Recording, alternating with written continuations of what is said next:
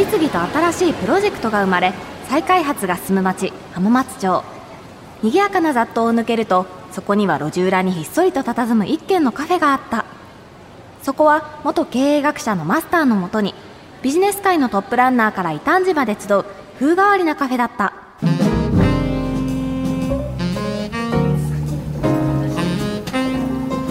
あれマスター。レジの後ろにあるあのラジカセ。マスターが先週片付けていた時に出てきたものですよね。電源ケーブルがない代わりに電池を用意できたんですか？そうそう。このために単一電池も4本ちゃんと買ってきたんだよね。お客さんもいないしさ。試しにラジオでもまずは聞いてみようか。と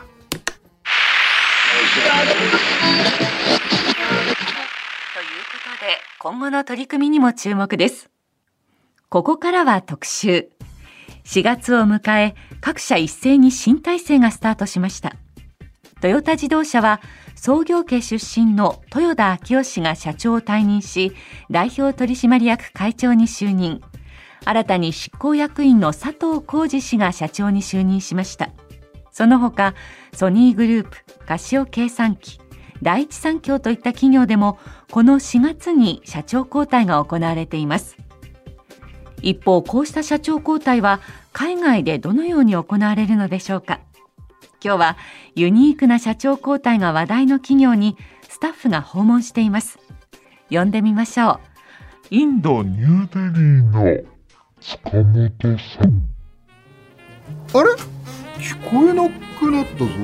あーやっぱりこれもガタ来てたか。それにしても大企業が続々と社長交代していますね元経営学者の視点から事業継承や社長交代のポイントって解説するなら何ですか？うんまあそうだね。いろいろあるんだけど実はね事業継承ってイノベーションが起こるチャンスにもなりうるんだよね。おおその心は？その心はこのセリフの後に言わせて。いらっしゃいませ。浜松町イノベーションカルチャーカフェへようこそ。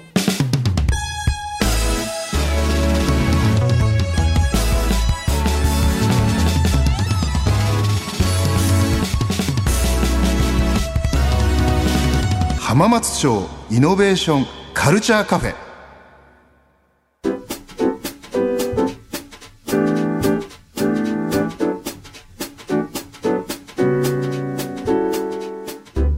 のテーマは事業継承と社長交代ですけどこの春にトヨタ自動車を筆頭にいろんな企業で社長交代が行われていますよねでも中には社長交代してもしばらくして元の体制に戻ることもあるわけでそれってどういう原因があるんですか？うん、そうなんだよね。これ実は日本でもね、まあ例えばですけど、えー今日本で話題なのは日本電産っていう会社があって、これを作ったのは長森重信さんっていう方なんですよね。長らく社長やってて、で、その方が後継者を見つけて、別の方に社長を譲ったんだけど、やっぱり途中でその長森さんが戻ってきて社長や会長をやられるとかですね。これ、あの、他にも例えば、ユニクロをやってるファーストリテイリング。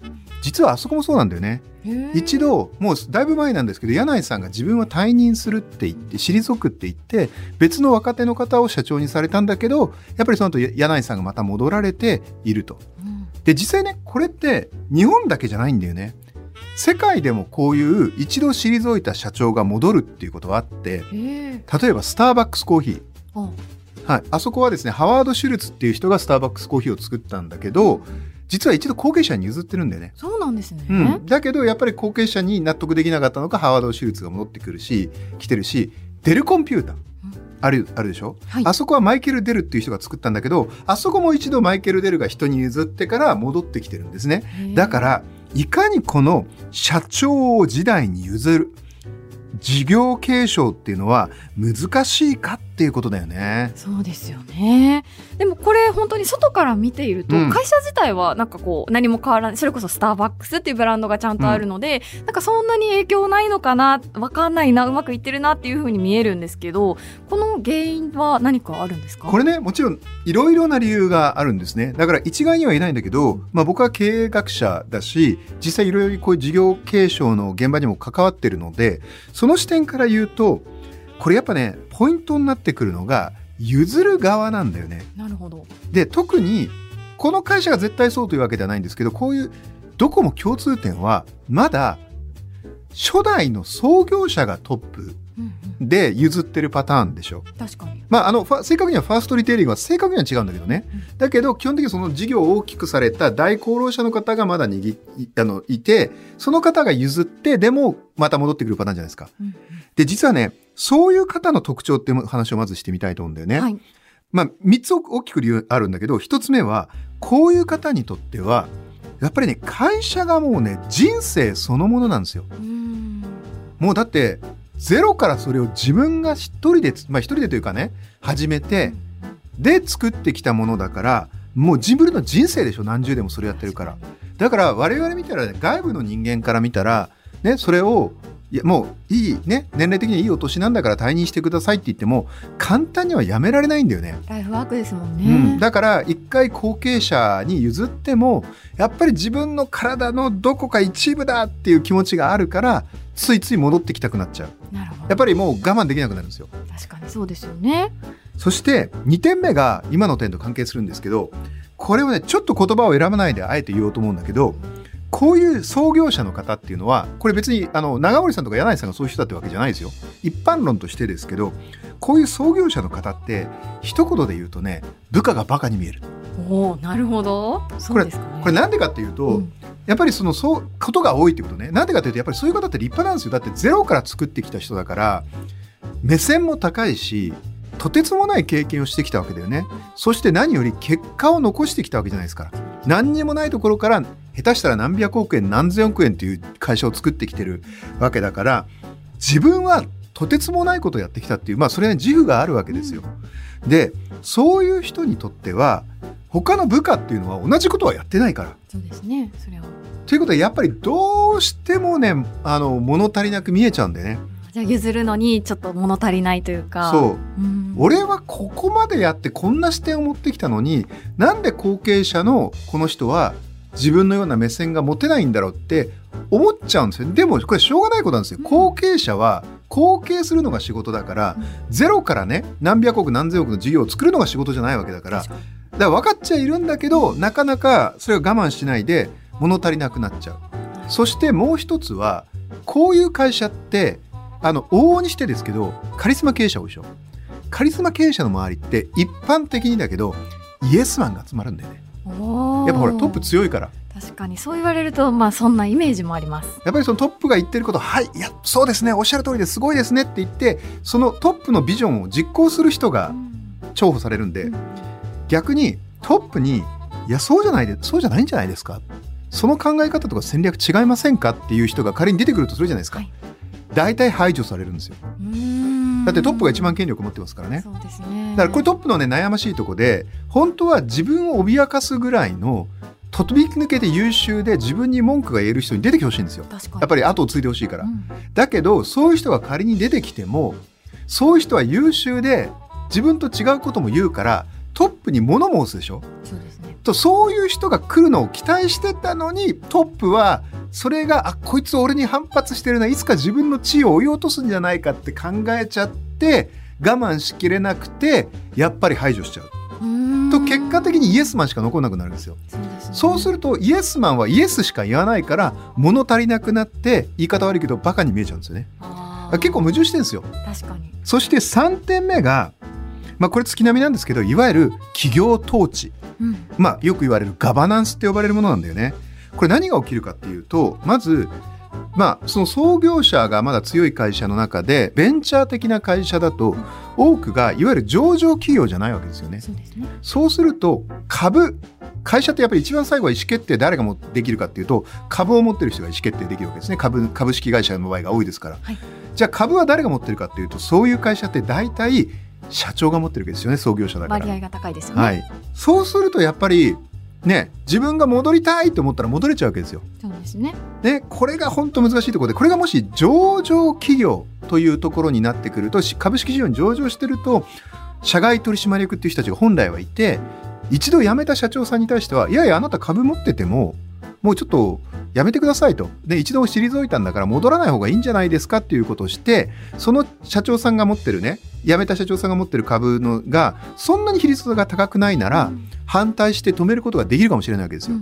だけど、まずそれほどそういう文句を言える社外取締役、これって結構根性いりますからね。そうですよね。こういうことができる社外取締役が多いとは残念ながら日本だとまだ限らない。で仮に文句を言ってもやっぱりその株を持ってる方が強い場合は戻ってきちゃうってことですよね。だこの辺がやっぱり日本の日本だけじゃなくて世界でこの事業承継継承っていうのがなかなか難しいことでだからまあこういう問題はこれからも起きるんだろうなっていうふうに思うよね。ただうまくいくには結局何が必要なんですかね？うーんうまくいくには何が必要かいやーいい質問だね。いや今日のテーマは社長交代と事業継承だから世代交代とか継承をテーマにしたアニソンを聞いてからにしようかな。そういう意味では孫悟空そして孫悟飯孫悟天と世代を超えて描かれる物語の代表格。アニメ「ドラゴンボール」から高橋宏樹。摩訶不思議アドベンチャー。というわけでもドラゴンボールねもう説明不要ですよね。作者は鳥山明さん。週刊少年ジャンプの連載は1984年から95年まで。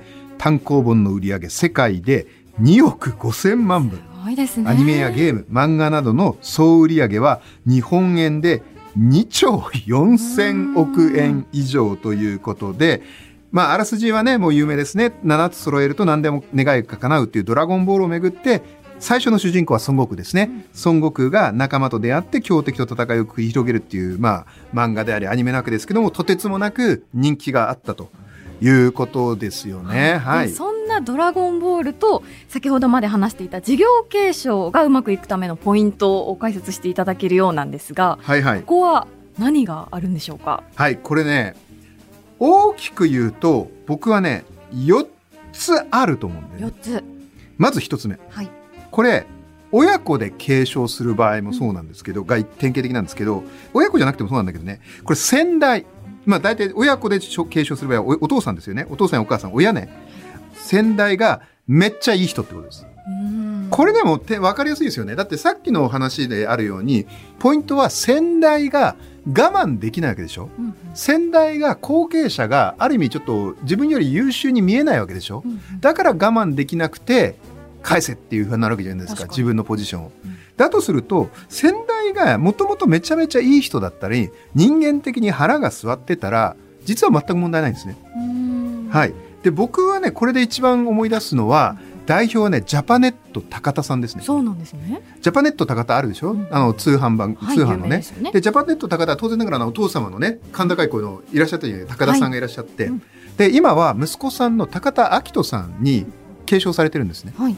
あの会社はなんかねそのやっぱり明人さんがすごく優秀ででもお父さんもやっぱ最後ちょっと踏ん切りつかなかった時に2人であるプロモーションでねもうじゃあちょっと意見が違ったから競争しようぜってなったんですよすごい社内コンペみたいな。社内コンペうんで2つの場所で秋人さんの組は秋人さんのやり方でお父様の方はお父さんのやり方で通販をやって同じキャンペーン期間中にどっちが売れるかっていう勝負をしたらしいんですよ。へえ、すごいエで。結果秋人さんが圧勝してもうすごい発祥しかも。でそれでお父様はそれでスパッとやめたっ。ていう結構かっこいい話があって。すごいですね、うん。確かにそこで潔くさ退けるそうね。まだお父さんに勝てる息子さんもすごいし、うん。そこでも納得してスパッとやめられるお父さん。やっぱりこういう方がいるところはかえあのうまく事業継承うまくいくってことですよね。でもまあこれなかなかうまくいかない例あのなかなかないんですよこういう例は。難しいんですよ。なんでうん2つ目の例。はい、これあんまりいい言葉じゃないんですけどその先代譲る側の方が病気になられちゃったりうんあるいは場合によってはちょっと、まあ、命を落とされなくてもいいんですけどそういうちょっともう仕事ができなくなる状態になってしまった場合なんですよね。これも結構日本であることで、うんそういうふうになるともう後を継ぐしかないじゃないですか。はいなんでそういう場合は比較的うまくあの、まあ、息子さんとか娘さんがスムーズに後を継ぐことが多いっていうパターンは結構実はこれよくあります。はい。まあだから、ひ病気になるとかっていうのは当然ね、望ましくないことなんだけど、ただ結果としてこういうことで事業承継がうまくいくことがある。三つ目はね、これねサポートする組織です。組織。つまりうん。その会社の中だけだと一番権力を握ってるのは繰り返しですけど大体株を持ってる先代じゃないですか。そうですね。だとすると周りで文句を言える人たちがいやちょっとおかしくないですかと。そろそろ後継者に譲りませんかって言っちゃった方がいいんですよ。でじゃあ誰がこの人にこの権力者にも文句を言えるのか。銀行です銀行。つまり企業というのは大体銀行からお金を借りてるわけですよということはその銀行に文句を言われたら苦情を言われたらやっぱりある程度聞かざるを得ないわけですよねあそうか。なんでこれ実は僕じゃなくてですねこの考え方を教えてくださったのはあの星野リゾートの星野さんなんですよ代表の。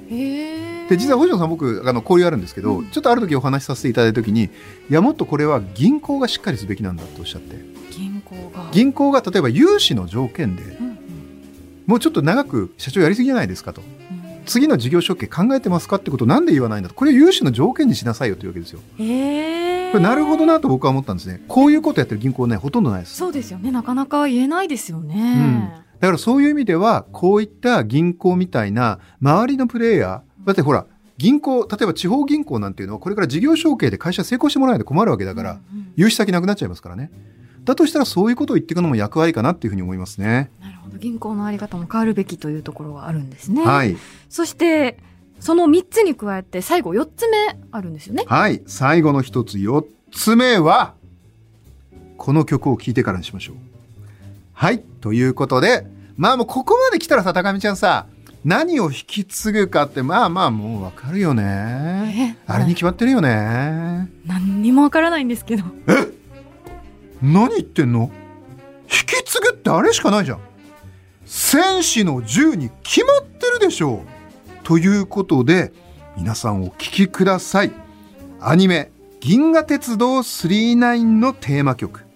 五醍醐で「銀河鉄道999」もうこれも日本のアニメソングの歴史を代表する曲ですよね。そうですね。銀河鉄道999原作は松本零士さん。つい最近ねあのご逝去されましてねとっても僕も残念だったんですけど、えー、39はフジテレビ系列で1978年から81年まで放送。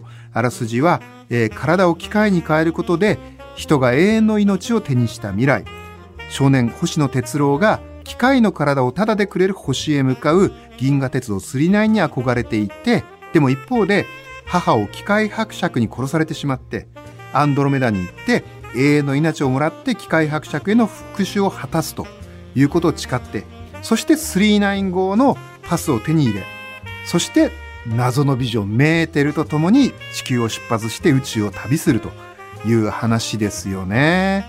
そしてその引き継いだその事業継承のポイントでいうと、まあ、そこに関連性があるということだと思うんですけど、最後は一体何なんでしょうか、はい、一つ目はとにかく先代がいい人。二つ目は先代がまあちょっと何らかの事情で急に退かを得退かざるを得なくなる、そして三つ目は銀行とか周りのプレイヤーがきちんと苦言を呈してあげる四つ目はこれ成功のポイントね。実はここからはねついにそう継ぐ方の方のポイントなんですよ。うんうん。後を継ぐ人がどういう人だと、まあ、つうまく継いだ後ね成功より成功しやすいか会社にいますねイノベーションを起こしやすいか。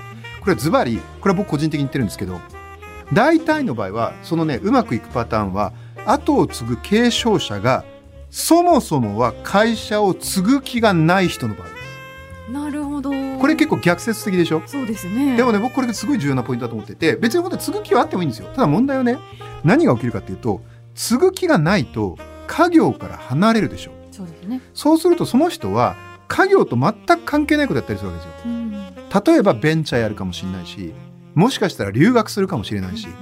そういった本業とは家業の本業とは全く関係ない離れたことをやっててでもそこで、まあ、僕はよく経営学者として知の探索っていう言葉を言うんですけどやっぱり離れたことを見てイノベーションって離れた知と知の組み合わせで生まれるのでということは実は離れたものを見たり離れた経験をしてるの大事なんですね。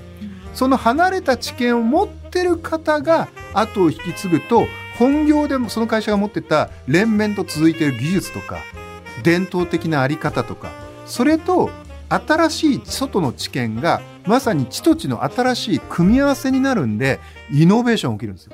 なるほどなので実はこういうのが僕はこれからの世界で日本というのは97点もう78%がファミリービジネスで事業承継に悩んでる会社が多いんでこういうところがこういった形で事業承継をやっていくと実は一見古いって言われてた日本の中小企業やファミリービジネスからどんどんイノベーションが起きるんじゃないかなと思っていましてで今例えば日本だとこういうことを推し進めることでベンチャー型事業承継っていう財団法人があるんですね。で実は僕はここの顧問としてサポートもしています、うんうん。はい。なんでこういったところに日本の未来を感じているってことですね。えー実際なんかうまくいった事例とかあるんですか？いっぱいあります。多分高見ちゃんが知ってる会社の名前だと、はい。エアウィーブ、知知ってるでしょ？わかります。まあ、あの枕とかねベッドの会社。タニタ。えー、タニタもなんですね。タニタそうですよ。それからスノーピークもそうですね。あそうなんですね、はい、スノーピークもあの山井さんっていうね、うん。あの彼が、えっと家業を継いであそこまでしたんですね。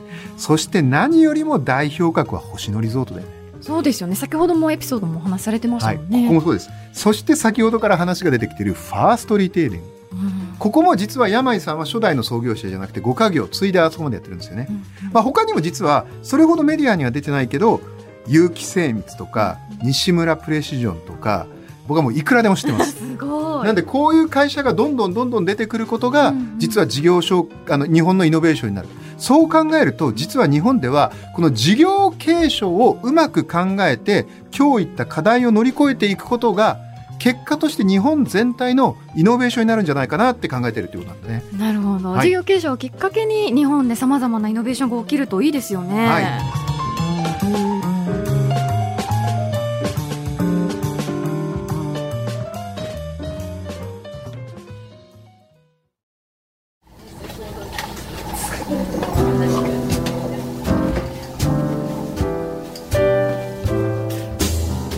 いやーそれにしても事業継承って難しいんですね。しみじみ思っちゃいましたよ。いやーそうでしょう。マスターが言うと余計に。え？僕が？ああ元ね一応経営学者だからね。いやまあそれなりの説得力あったってことかな。いやそうではなくてこのお店ですよマスターがお父様からいわば事業継承したわけじゃないですか、はああ確かに。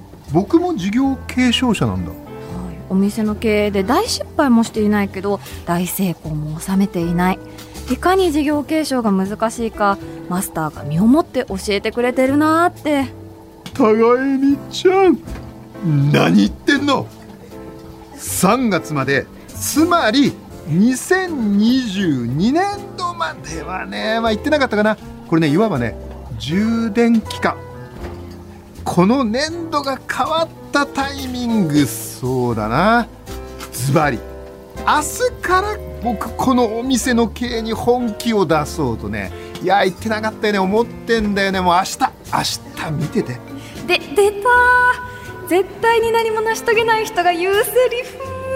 今じゃなくて明日本気出すってやん？いやまあまあまあ待ってよ。明日って雨だったような気がするよな。いや予報雨だったよな。あ高見ちゃんごめん。やっぱね明後日からにするわ。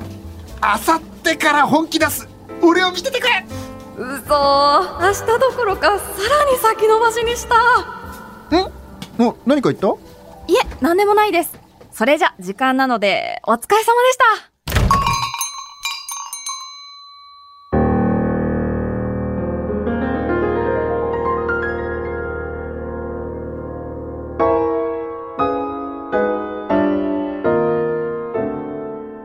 新しいプロジェクトが生まれ、再開発が進む町、浜松町。その片隅にある浜松町イノベーションカルチャーカフェでは、今日も様々なジャンルの熱い議論が交わされ、イノベーションの種が生まれています。浜カフェではあなたの声やご感想も募集しています。ツイッターのハッシュタグは浜カフェ。浜は漢字、カフェはカタカナです。また、今回の放送は、ラジコのタイムフリーでも放送から1週間お聞きいただけるほか、YouTube や Podcast、Spotify でも過去の放送を配信中です。こちらもお聞きください。浜松町イノベーションカルチャーカフェ。事業継承と社長交代。出演は、見習い店員、高原恵美。そしてマスターは、早稲田大学ビジネススクール教授。入山昭恵でした